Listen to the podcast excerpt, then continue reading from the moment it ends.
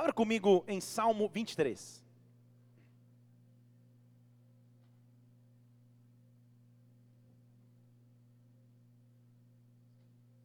Salmo de número 23.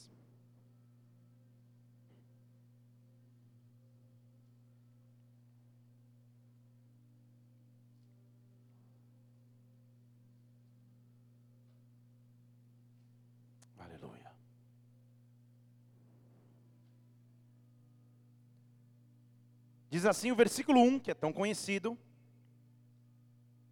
O Senhor é o meu pastor e nada me faltará.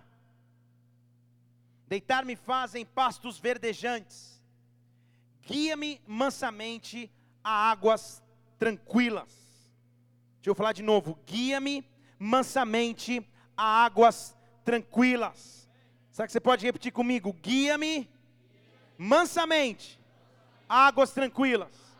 Fale mais uma vez: guia-me mansamente águas tranquilas. Levante uma de suas mãos fale: guia-me mansamente águas tranquilas. Vamos orar, Pai. Nós estamos aqui em Tua presença. Nós viemos aqui nessa casa porque amamos o Teu nome, porque amamos te cultuar, meu Deus, porque não há Deus maior do que o nosso Deus, não há presença melhor e mais suficiente do que a Tua. E nesta hora, mais uma vez, nós estamos rendidos diante de Ti, Pai. Debaixo de tua autoridade e poder, para buscarmos o teu nome, para buscarmos a tua face, para adorarmos a ti em espírito e em verdade para dizer, Senhor, o quão dependente nós somos de um toque teu, o quão dependente nós somos de uma intervenção que é sobrenatural. E nesta hora, Santo Espírito de Deus, eu peço, vem sobre esta casa, invade este local de forma sobrenatural, toca cada vida que está aqui dentro, Senhor. Rabareste, cabastej, cada pessoa que escutará o áudio desta palavra, que seja profundamente marcado, marcada, visitado por ti, Espírito Santo, nós damos total liberdade e acesso a ti nesta hora, meu Deus, vem e fala o nosso espírito, vem e fala o nosso espírito, nos conduz mansamente a águas tranquilas, traz um refrigério para as nossas almas, Pai. Te cabarastej, dá ordem aos teus anjos agora, neutraliza, repreende e amarra tudo que seria contrário ao teu mover, ao teu sobrenatural nesta casa, e que aqui só exista lugar para o teu reino, aqui só exista lugar para a tua glória. Eu quero gerar profeticamente o resultado dessa ministração, a tua glória sobre as nossas vidas, que venha venha nesta hora, que o teu reino venha aqui, que a tua vontade aconteça aqui na terra, como é nos céus. Eu te adoro, nós te adoramos, nós aplaudimos o teu nome. Vem com o teu reino sobre nós, em nome do Senhor Jesus. Amém. E amém, amém. Aplauda, aplauda, aplauda e adora o Senhor. Oh! Momentos proféticos são momentos marcantes em nossas vidas. Momentos proféticos são momentos onde Deus nos visita, e esse é o tipo de visitação que nós nos lembramos durante toda a nossa existência. Eu tenho convicção que na sua caminhada com Deus você já deve ter vivido momentos assim. Momentos onde você se lembra de uma palavra, de um louvor, de um culto, de um momento de oração, alguma coisa que marcou a tua vida porque foi um momento profético porque foi um momento marcante, porque foi um momento tão especial que você lembra até hoje. E o que eu estou aqui nessa noite para dizer a você, que Deus vai produzir um novo momento profético sobre ti, que Deus te trouxe nessa noite para marcar a tua vida, que Deus te trouxe aqui nessa noite para te transformar e te direcionar na sua história. Há um momento profético marcado por Deus, há um tempo marcante de Deus na sua vida nesta noite. Você está aqui porque Deus veio te conduzir mansamente para águas tranquilas, mansamente para águas tranquilas. Você não está aqui por por acaso, você veio aqui para ser conduzido por Deus, conduzido por Deus. Levante uma de suas mãos aqui. Nós queremos declarar que tu és o nosso pastor, tu és o nosso pastor, nada nos falta, nos guia mansamente para águas tranquilas, leva-nos por um tempo profético e marca as nossas vidas nessa noite, em o nome do Senhor Jesus Cristo. Se você crê nisso, aplauda o Senhor aqui nessa igreja. Oh. Agora entenda que ao marcar um tempo, ele está falando: eu vou conduzi-los à água tranquila, eu vou conduzi-los a águas mansas, eu vou conduzi-los a um tempo onde a água é saudável, onde a água é adequada. Somente quem mora em Brasília sabe a importância da água. Somente quem passa a morar em Brasília sabe o que é realmente passar sede. Quem mora em São Paulo, como eu morava, sabe o que é poluição, sabe o que é alguma coisa diferente, mas sede de verdade, seca de verdade, só quem passa um tempo em Brasília. Você sabe o que eu estou dizendo. Meu nariz brota sangue todos os dias, eu estou dando sangue por Brasília. Porque é seco. Somente quem espera por um momento de águas sabe o quanto a água é importante. Somente quem vai ser conduzido para um tempo de águas novas sabe o quanto a água é importante.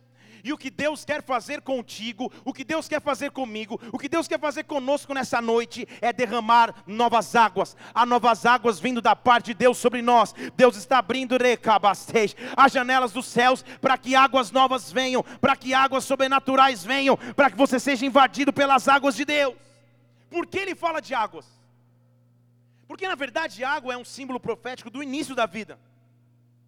Quando um novo ser está sendo gerado no ventre, ele precisa de líquido, ele precisa de água, e esse é o ambiente de geração de nova vida. Desde Gênesis ele fala que a terra era sem forma, era vazia, e a única coisa que existia é o Espírito se movendo sobre a face das águas. Então, água é a base para criar algo novo. Vou falar de novo, para alguém vivo, dá amém, tá? Atenção, pausa, edita o áudio. Irmãos, água é a base para criar algo novo. Isso, bem espontâneo, assim fica melhor ainda. Água é a base para gerar uma nova vida. Água é a base para criar uma nova esperança.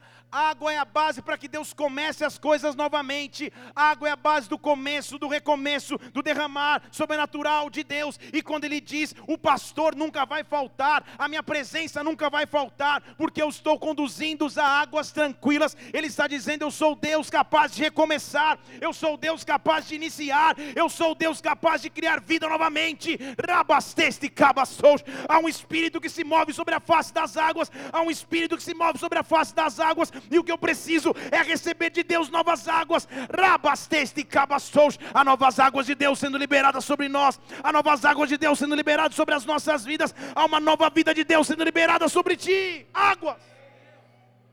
O que eu preciso é ser conduzido por Deus para as águas.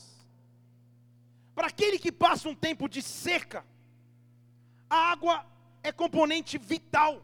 Na verdade, a água é sobrevivência.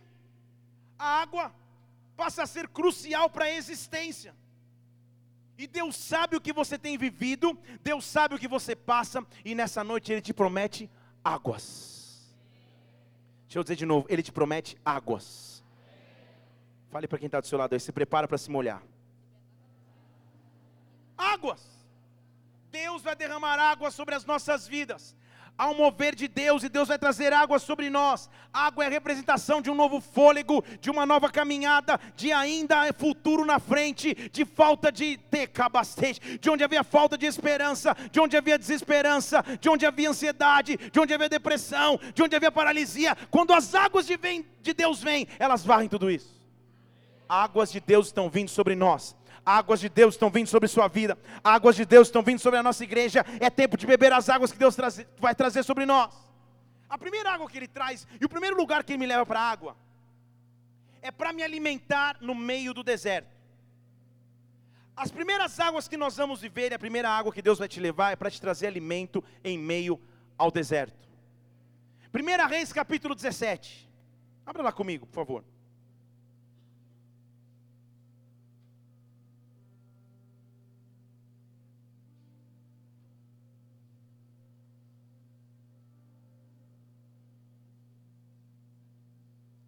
Primeira Reis 17. Deixa eu contar, contar o contexto desse texto. Elias, com ousadia, fala sobre um tempo que não haveria chuva em Israel, se levanta com autoridade para confrontar Jezabel, que tentava matar os profetas. E ele recebe uma instrução um pouco estranha em 1 Reis 17, 2.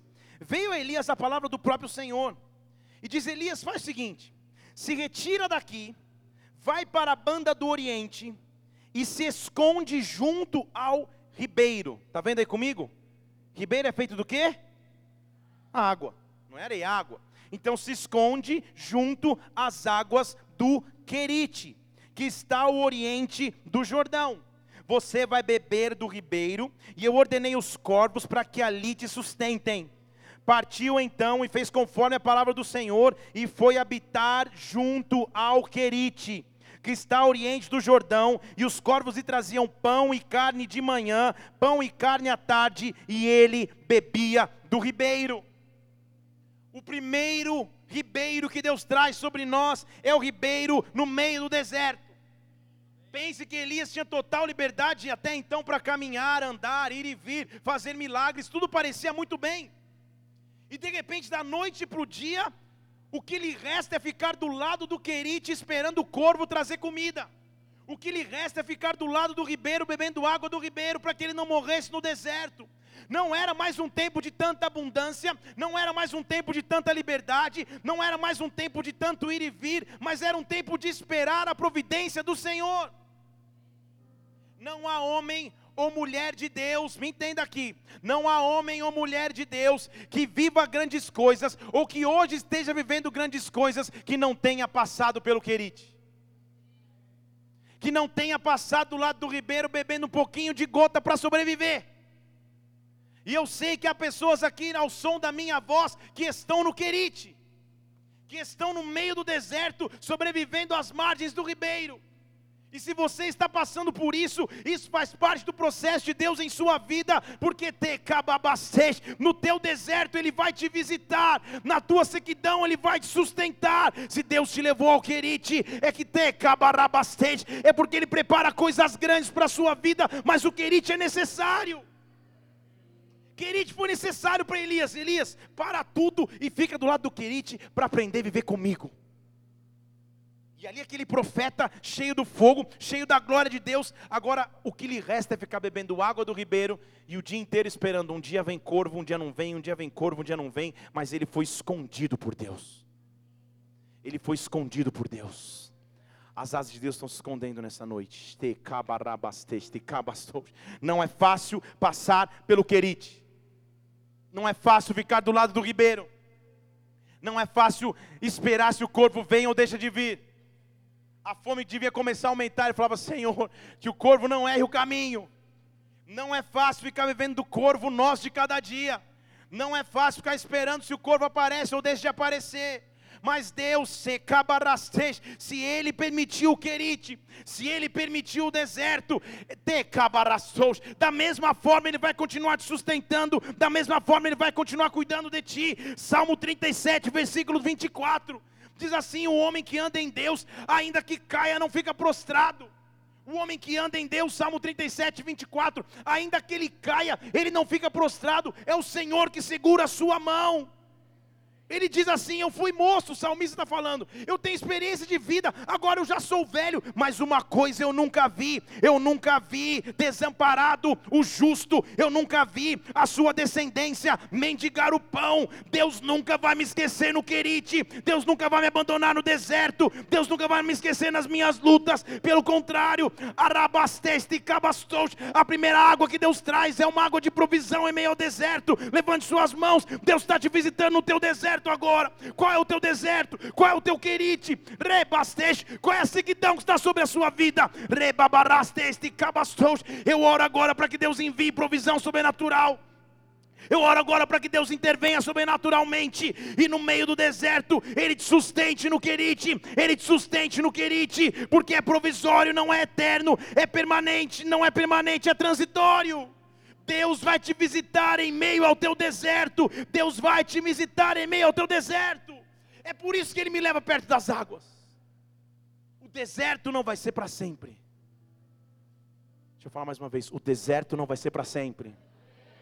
O querite não vai ser para sempre. O querite não vai ser para sempre. Todo homem e mulher de Deus passa, não mora, passa pelo querite, passa pelo querite. Mas algo vai acontecer no teu deserto nessa noite. Eu quero profetizar sobre o teu deserto.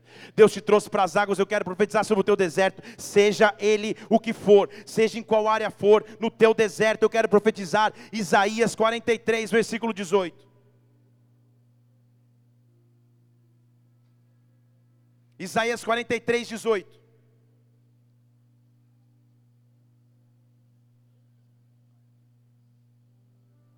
Vai guardar, vai imprimir esse texto, vai postar no teu Face, no teu Insta, vai escrever na tua testa. Alguma coisa você vai fazer? Isaías 43, 18. Não vos lembreis das coisas passadas. Não considere mais as antigas. Eis que eu faço uma coisa nova. Agora está saindo a luz. Está entendendo comigo aqui? Esse a luz, no original que foi escrito aqui, hebraico, no Antigo Testamento, é a mesma palavra que é de uma mulher que dá luz. Ele falou: agora uma coisa nova vem. Agora uma coisa nova vem. E o que ele está fazendo é um paralelo entre dimensões, porque ele está dizendo: quando alguém vai dar a luz, você sabe que tem alguém lá dentro.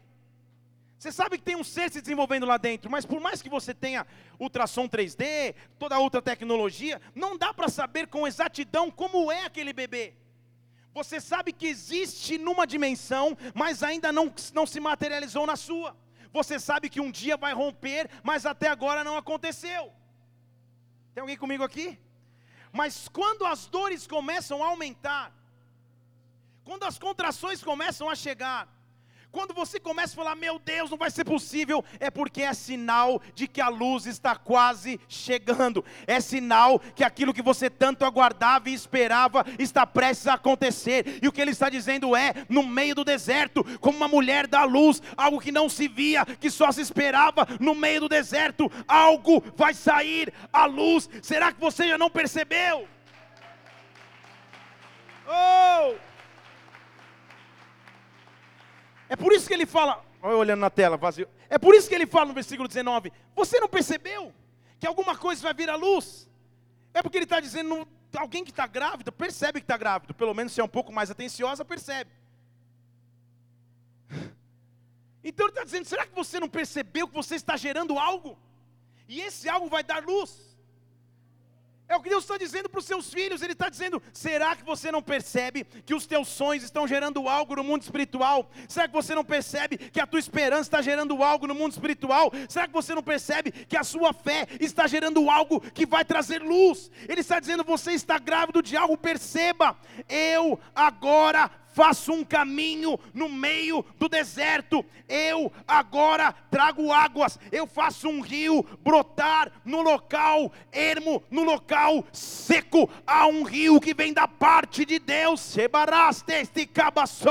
vindo sobre a sua vida, e por onde esse rio de Deus passa, esse rio inunda, por onde esse rio de Deus passa, ele traz transformação. Há novas águas de Deus vindo sobre ti. Eis que eu faço coisas novas, vou recatababastej algo que vem à luz, portanto não percebeis, eu faço um rio em meio ao deserto. Dê um glória a Deus aqui nesse lugar e adora o Senhor. Oh! O teu deserto vai ser invadido por um rio. O que eu estou dizendo é que o teu deserto vai ser invadido por um rio. A área seca da sua vida vai ser invadida por um rio essa semana e essa é só a primeira água. A primeira água é a água que nos leva ao deserto e nos sustenta no deserto. Qual seria, pastor, a segunda água? Entre as 42 que eu separei para a noite de hoje. Aleluia, só quatro vão ficar comigo até o fim. A segunda água são águas que me preparam para a vitória. Vou falar de novo, são águas que me preparam para a vitória. São águas que me armam para vencer. São águas que me dão ferramentas para que eu possa vencer naquilo que eu tenho lutado. Em 1 Samuel 17, versículo 39. Você sabe o contexto desse texto? A nação de Israel estava debaixo de uma grande ameaça, porque um gigante chamado Golias tinha dito: Olha, não há quem possa me vencer, quem possa se levantar contra mim, você conhece tudo. E Davi, de maneira doida, fala: Eu posso. E as pessoas naturalmente tentam armá-lo. E diz a Bíblia em 1 Samuel 17, 30, 39, que Davi preparou a espada sobre a armadura e procurou em vão andar porque ele não estava acostumado com aquilo. Então Davi, um homem pequenininho, jogaram um monte de, de, de, armadura, de espada em cima dele, e em vão ele tentou andar. Ele não estava acostumado com aquilo. As pessoas estavam tentando dar a ele uma forma de guerra humana, uma proteção humana, mas não era aquilo que ele precisava, ele não estava acostumado com aquilo. E ele fica tão pesado que ele fala: não adianta, não estou acostumado com isso, eu tiro tudo isso de mim. É o versículo 39. E sabe que onde Deus o leva e o que Davi faz? O versículo 40 diz que então Davi vai até o ribeiro. Está comigo aqui? Davi vai até as águas. E lá nas águas, a única coisa que ele faz é escolher cinco pedras lisas. Foi o que ele fez.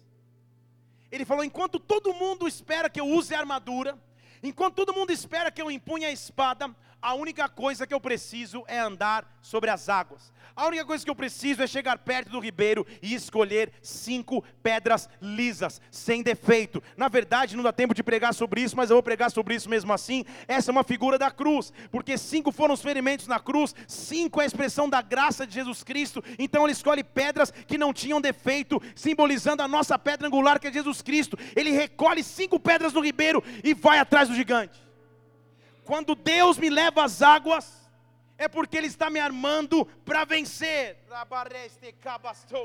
Quando Deus tira as minhas ferramentas, quando eu não tenho mais força por mim mesmo, quando está pesado demais para andar sozinho, quando não é mais só a minha eloquência, os meus contatos, as minhas conexões, a minha sabedoria ou inteligência, a única coisa que eu tenho que fazer é chegar junto ao ribeiro, porque lá no ribeiro vão ter pedras, vão ter armas sobrenaturais para vencer os gigantes. Escute o que eu estou dizendo: há gigantes que estão caindo esta semana sobre a sua vida, há gigantes que estão caindo essa semana, eles começam começam a cair agora, porque Deus está te armando ao ribeiro, Deus está te armando junto às águas. Venha junto às águas receber provisão de Deus nessa noite, em o nome do Senhor Jesus Cristo. Oh, oh, qual é a arma que você precisa junto? Pensa na cabeça de Davi. Os caras querendo que ele pegasse espada, ele vai lá e vai escolher pedra. Agora esse ficou doido, é suicida. Mas ele sabia o que estava fazendo. Deus tinha dado a ele uma estratégia. Deus tinha dado a Davi uma estratégia. Sabe por quê? Dá tempo de falar sobre isso? Amém ou não? Saul, que era o rei que deveria lutar contra o gigante de verdade, era da tribo de Benjamim. E essa tribo, os benjamitas, tinham uma técnica com a funda, que a Bíblia diz, não dá tempo de ler o versículo, que de longe eles acertavam um fio de cabelo. Depende da pessoa, um fio de cabelo, mas eles acertavam um fio de cabelo de uma pessoa à distância. Então preste atenção. Davi está dizendo: olha, você vai usar da arma que Saul deveria usar, porque sabe usar, mas não usa. Então estou substituindo Saul por você, Davi. Você é o vinho novo. Você é o derramar novo. Saul deveria ter se levantado contra o gigante, não se levantou. Levante-se você. Levante-se você. Deus está levantando uma nova geração daqueles que têm fé, daqueles que esperam em Deus, daqueles que aguardam em Deus, daqueles que vão ao ribeiro de águas. É por isso que o Salmo 1 diz que bem-aventurado é aquele que está plantado junto ao ribeiro de águas. Rabasteste cabastos. Nessa noite Deus está te levando ao ribeiro. Qual é o gigante que precisa cair? Qual é o gigante que precisa cair? Qual é a ferramenta e qual é a arma que você precisa? Deus vai te dar a inteligência que você precisa. Deus vai te dar a resposta que você precisa. Deus vai te dar a conexão que você precisa. Deus vai abrir a porta que você precisa. Simplesmente vá até o ribeiro agora. Feche seus olhos agora e pense qual é o gigante. Qual é o gigante? Qual é o gigante que precisa cair? Há uma glória de Deus aqui. Há um sobrenatural de Deus que diz: chegue junto às águas, porque você está recebendo armas nas tuas mãos para lutar contra o gigante. Em o nome do Senhor Jesus Cristo, receba. Agora, vamos recapitular. Primeiro eu chego nas águas, porque as águas, quando me aproximo dessas águas, elas me dão força para viver no deserto. Depois, essa água me faz escolher armas para lutar contra os gigantes muito maiores do que eu. O que, que maior benefício poderia ter águas em Deus? Águas, quando me aproximo das mesmas, essas águas me fazem viver milagres surpreendentes. Me fazem viver coisas que eu não esperava mais. Em João capítulo 5, versículo 2, há um outro evento de águas na Bíblia.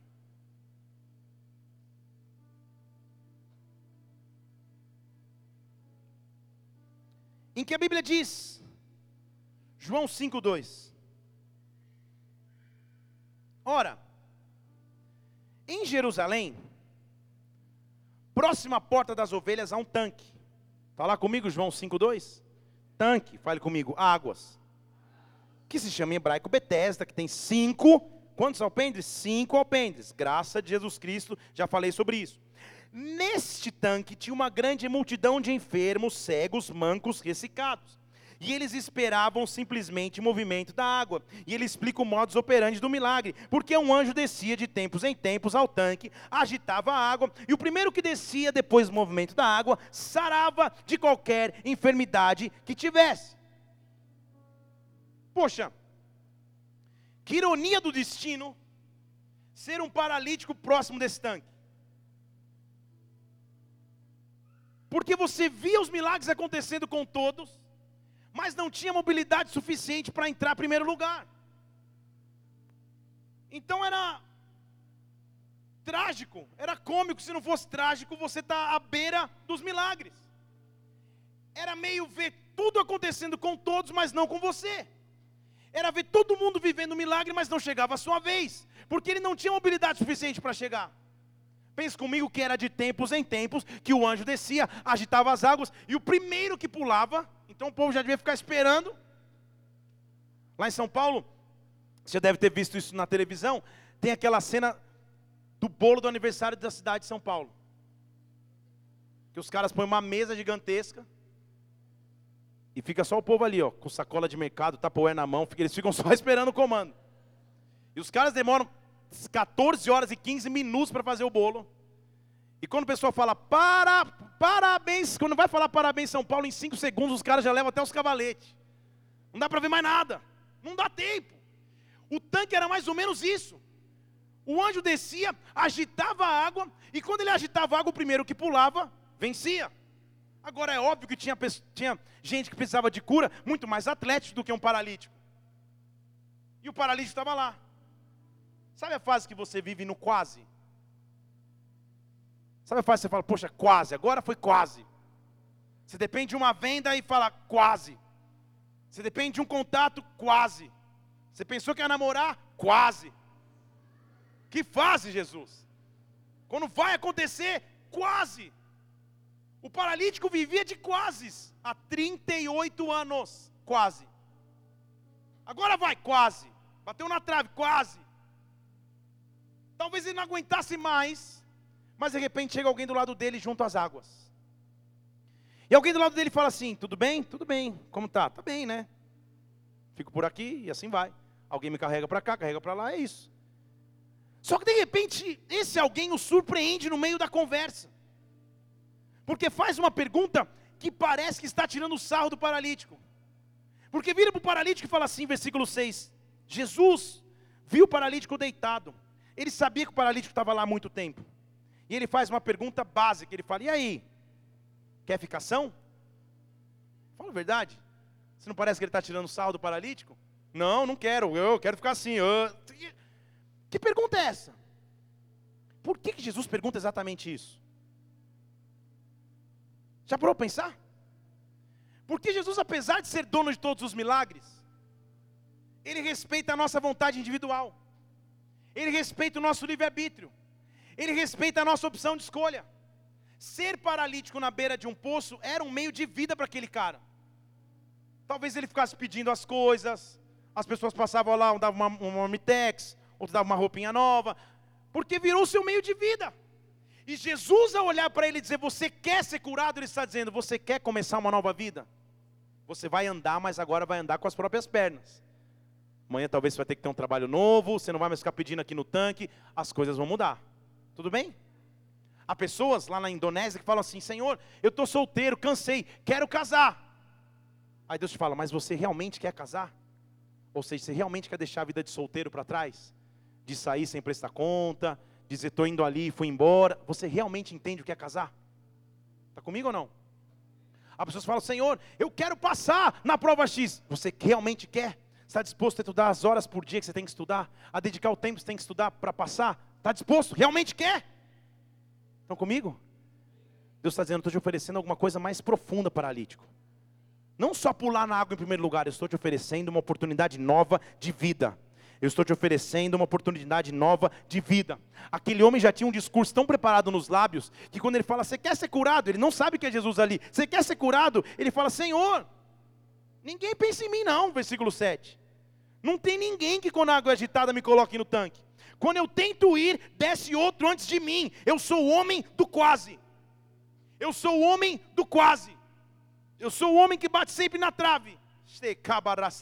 Quando do meu lado nas águas está Jesus Cristo, o meu quase se transforma num milagre que eu não esperava, porque Deus muda o modo de fazer o milagre. Ele vira e fala assim: faz o seguinte então, levanta, pega o leito e sai andando. Levanta, pega o leito e anda. Rabarastes. E imediatamente o homem ficou são e tomou o leito e começou a andar. E aquele dia era sábado, era o dia inesperado de milagres. Não aconteceria no sábado, mas no momento inesperado, na hora inesperada, da maneira inesperada, Deus faz um milagre sobrenatural sobre a vida daquele homem.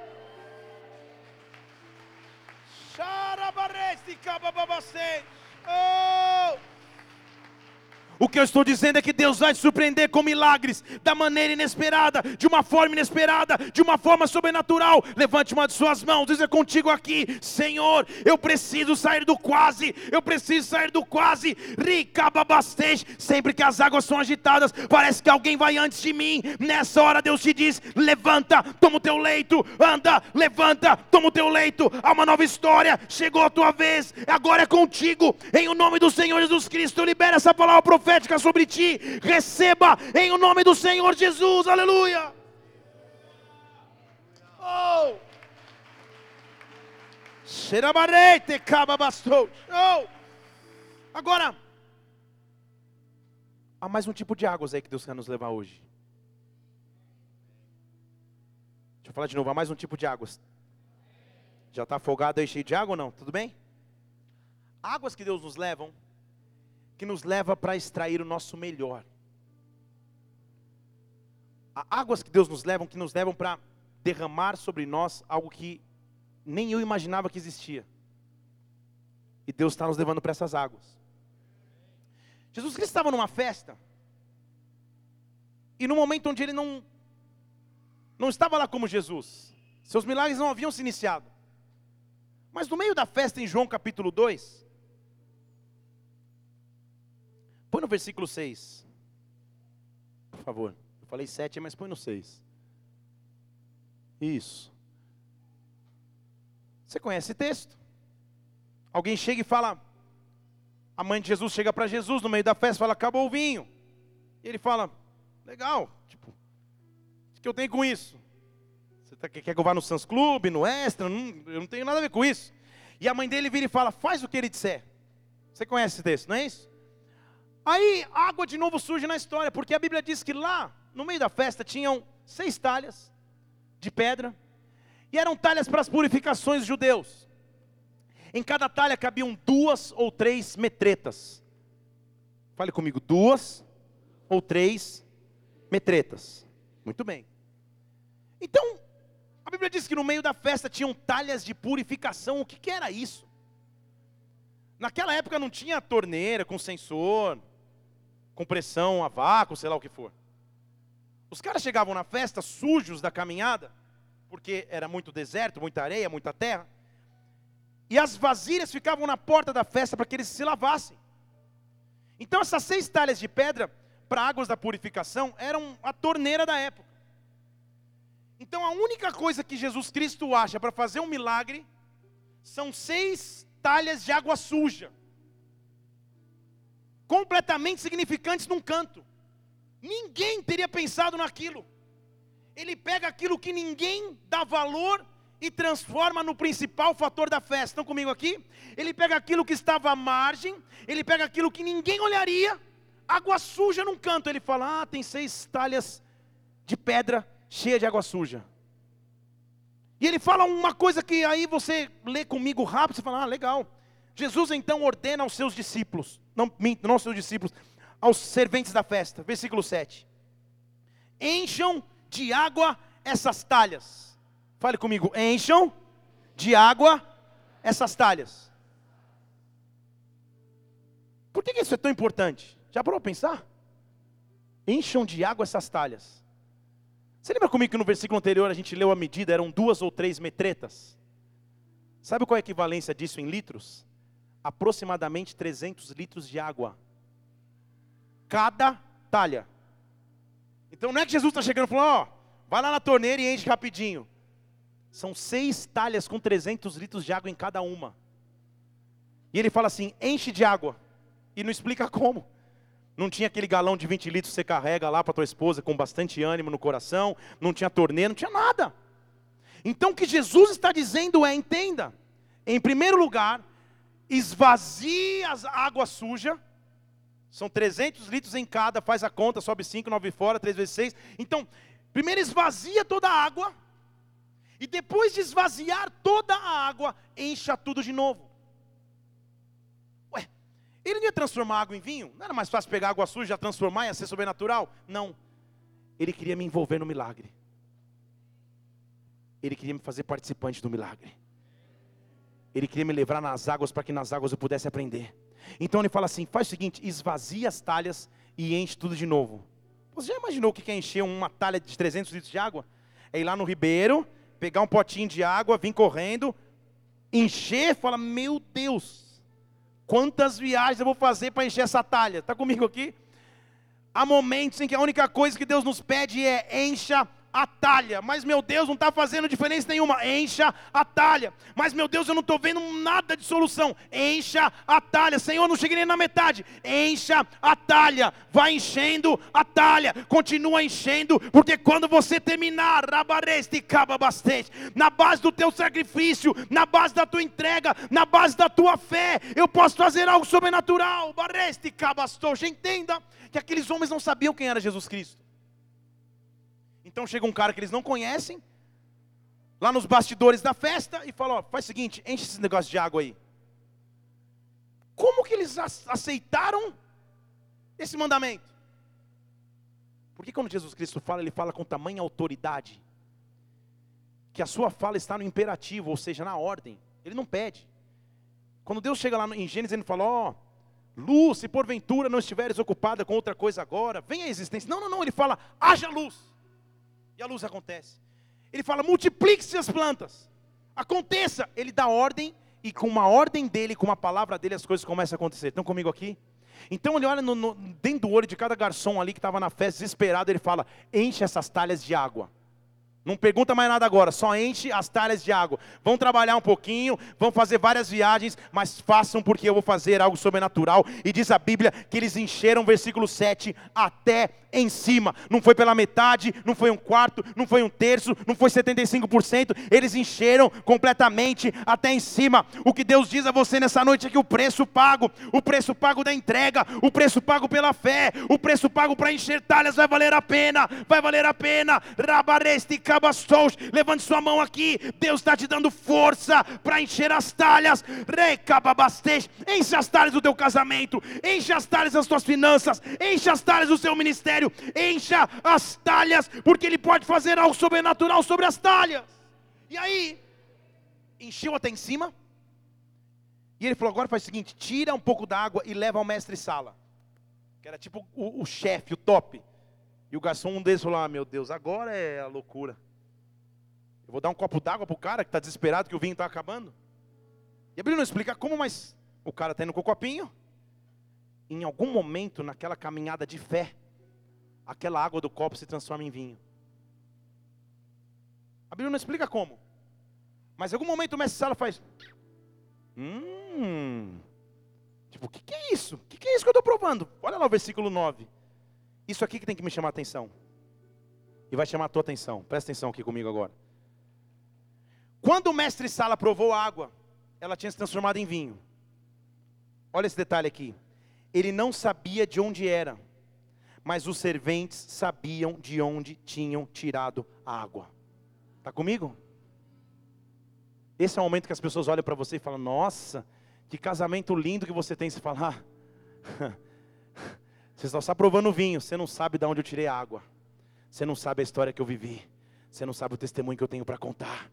Os serventes te cababarabastej. O que, que eu prefiro ser? Aquele cara que na festa tô lá desesperado, nem sei o que está acontecendo lá nos bastidores, ou aquele que está nos bastidores carregando água, mas quando alguém serve o vinho novo, rababastej, te cabastou, eu sei dizer da onde veio, eu sei dizer o preço que eu paguei, eu sei dizer a história que eu escrevi. Aqueles homens lá nos bastidores estavam todo mundo esperando, e o mestre sala prova tinha virado vinho, ele não tinha nem ideia de onde tinha vindo o vinho, mas todos os serventes sabiam a história que eles tinham para contar, o que Deus está levantando sobre ti. Levante uma de suas mãos aqui se você tem fé. É um testemunho que você vai poder contar para as outras pessoas. Quando as pessoas perguntarem como isso aconteceu, você vai dizer: senta aqui que eu vou te contar a história. Senta aqui que eu vou te contar como eu enchi as talhas. Deus está te dando autoridade para encher as talhas. E você vai ter um testemunho para contar. Em nome do Senhor Jesus Cristo, aplauda o Senhor agora e adore. Oh! Oh! O negócio foi tão sobrenatural que o mestre Sala não entendeu. Ele chama o noivo e fala: noivo, vem cá, me explica. Você, tá, você, você não entende o que é festa de verdade, porque na verdade a festa é assim: todo mundo põe o melhor vinho no começo, quando o pessoal está sóbrio, porque depois que o povo bebe muito guaraná, ninguém entende nada, aí põe qualquer vinagre, o povo bebe. É isso que ele estava dizendo, assim que é uma festa normal. Todo mundo no começo põe o vinho bom, e quando todo mundo já bebeu, então põe o pior. Mas o que aconteceu com você? Você guardou até agora o melhor vinho. Você guardou até agora o melhor vinho. Quando Deus entra na história, Ele inverte o padrão. Recababacês. Quando Deus entra na história, o que Ele diz é: o melhor vinho ainda está por vir, a melhor resposta ainda está por vir, o melhor sinal ainda está por acontecer. Quando Deus entra na história, o melhor vinho ainda não chegou. O que eu quero profetizar sobre ti é que Deus tem uma porção ainda melhor para a tua vida. Deixe que Ele transforme as águas, deixe que Ele transforme as suas águas.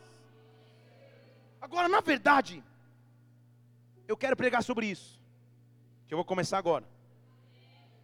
Estou brincando, vou demorar só mais 10 minutos. As últimas águas que Jesus Cristo quer nos levar são águas que nos impulsionam para continuar caminhando. Porque pior do que não ter águas, pior do que ficar na seca, é se entregar no meio da seca. É falar: chega, não dá mais. Desisto, não dá mais para caminhar. Não dá mais para andar. Perdi as forças. A humanidade estava assim. E nós estávamos caminhando para a perdição. Mas Deus enviou à terra o seu único filho, para que através do seu único filho nós ganhássemos força para continuar caminhando. Deus quer te dar força para continuar. Deus vai te dar força para continuar.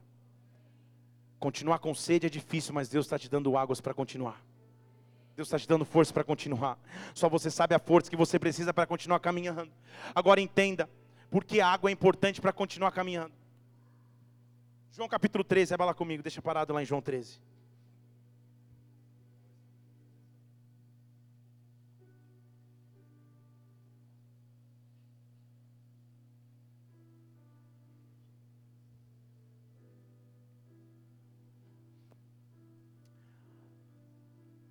Pense comigo que na época bíblica do Novo Testamento, o principal meio de transporte era os pés.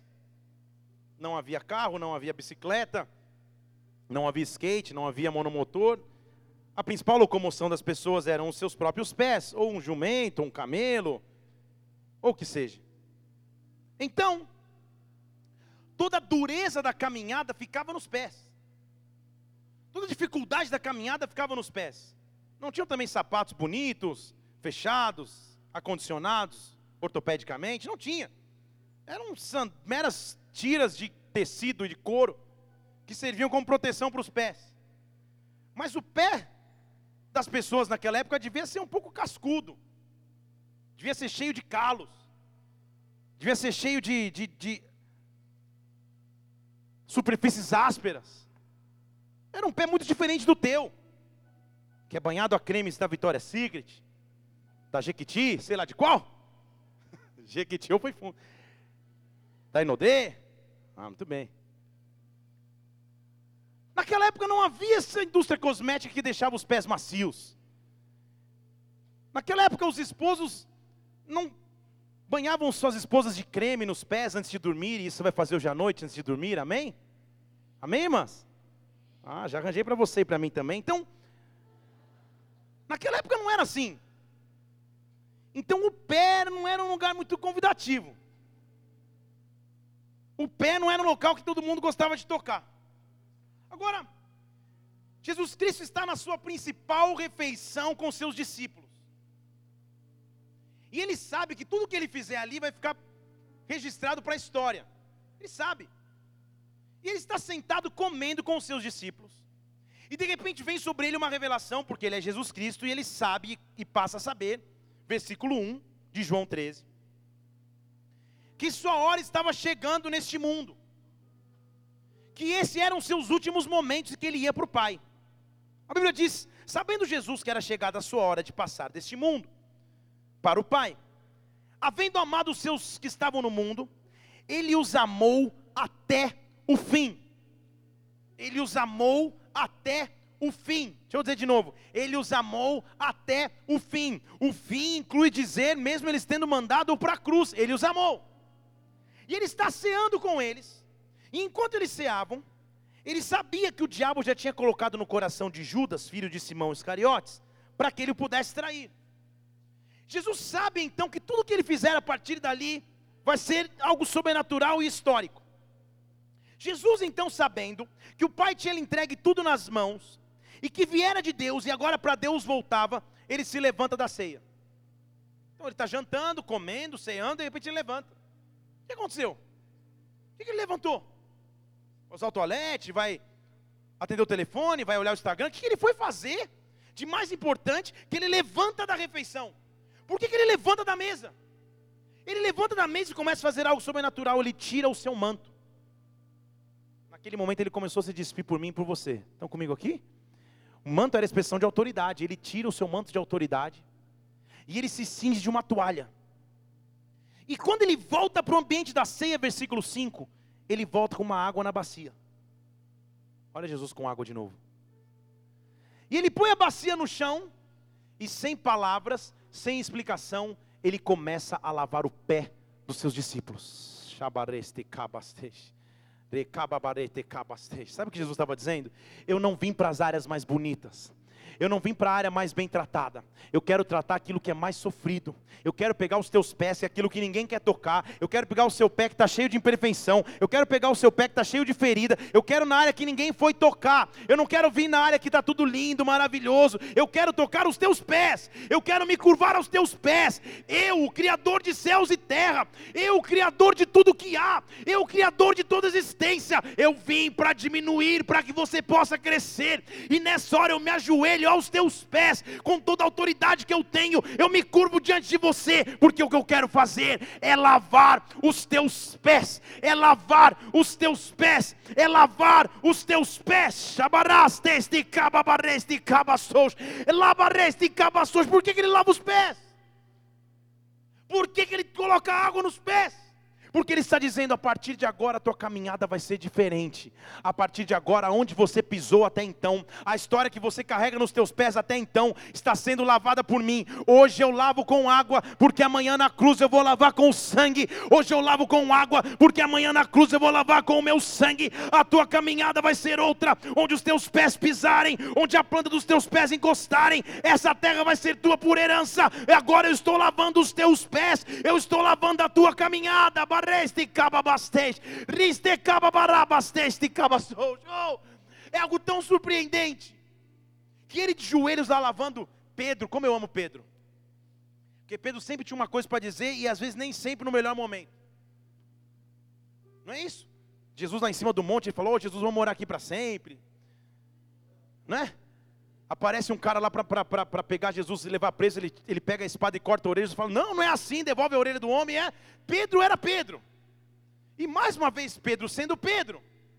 Ele fala: Não, que história é essa, Senhor? Não, não, não, não, não, não. não. O senhor não vai lavar meu pé, não. João, João 13, 6. Simão Pedro falou: Senhor, lavas você o pé para mim? Que é isso? Eu não sou digno que o senhor lave meus pés, não. Jesus já conhecendo Pedro, fala: Pedro, fica tranquilo. O que eu faço você não entende agora, mas depois você vai entender.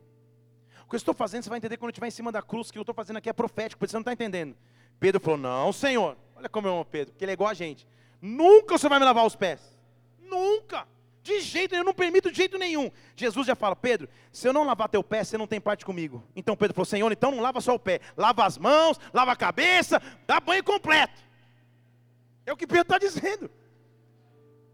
Senhor, se é para ter uma coisa contigo, então agora eu quero completo. É barba, cabelo, é bigode, faz tudo. Eu não seria digno de ter meus pés lavados por Jesus Cristo. Eu não seria digno que ele tivesse subido na cruz por mim. Mas ele, mas ele assim o fez. E nessa noite, águas de Deus aqui nesse lugar. Nessa noite, Deus está lavando os teus pés. Nessa noite, Deus está lavando os teus pés. Nessa noite, Jesus Cristo está lavando os teus pés. Lavar os pés significa te impulsionar para uma nova caminhada. Lavar os pés significa dizer através da cruz tudo aquilo que você te cabaste, tudo aquilo que você pensou em conquistar, você conquista através da cruz. Te cabaraste, ricatababaste. Feche seus olhos agora. Eu quero que você comece a pensar na dureza da tua caminhada, do quão difícil tem sido caminhar até aqui, de quais são as imperfeições dos teus pés, quais são as imperfeições da sua vida, quais são as coisas que você faz que desagrada a Deus. Mesmo assim, ele se ajoelha para lavar os teus pés. Perceba que ele também lavou os pés de Judas, sabendo que Judas o iria trair, mesmo assim ele lavou os seus pés. Com uma expressão daquele que diz: apesar dos teus erros, das tuas falhas, apesar de você ferir meu coração às vezes, nessa noite eu estou aqui para lavar os teus pés. Nessa noite eu estou aqui para te oferecer uma nova caminhada. Nessa noite eu estou aqui para trazer águas tranquilas sobre ti. Quais são as áreas da sua vida que tem que ser lavadas por Deus? Quais são as áreas da sua vida que tem que ser lavada por Deus?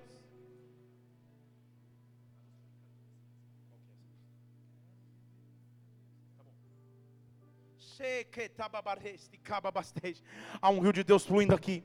Há um rio de Deus fluindo aqui. Há um rio de Deus fluindo aqui. Deus está se preparando para lavar os teus pés. Deus está se preparando para lavar a tua caminhada. Eu quero que você se apresente diante de Deus agora. Onde é que você precisa de água no deserto? Talvez você precise de água no meio do teu deserto. Talvez você precise transformar água em vinho no meio da tua festa que está acabando. Talvez você precise de um milagre surpreendente como o paralítico em Betesda. Mas sobrenaturalmente Deus está aqui para lavar os teus pés para lavar os teus pés. Oh, vamos adorá-lo. Oh. Existe um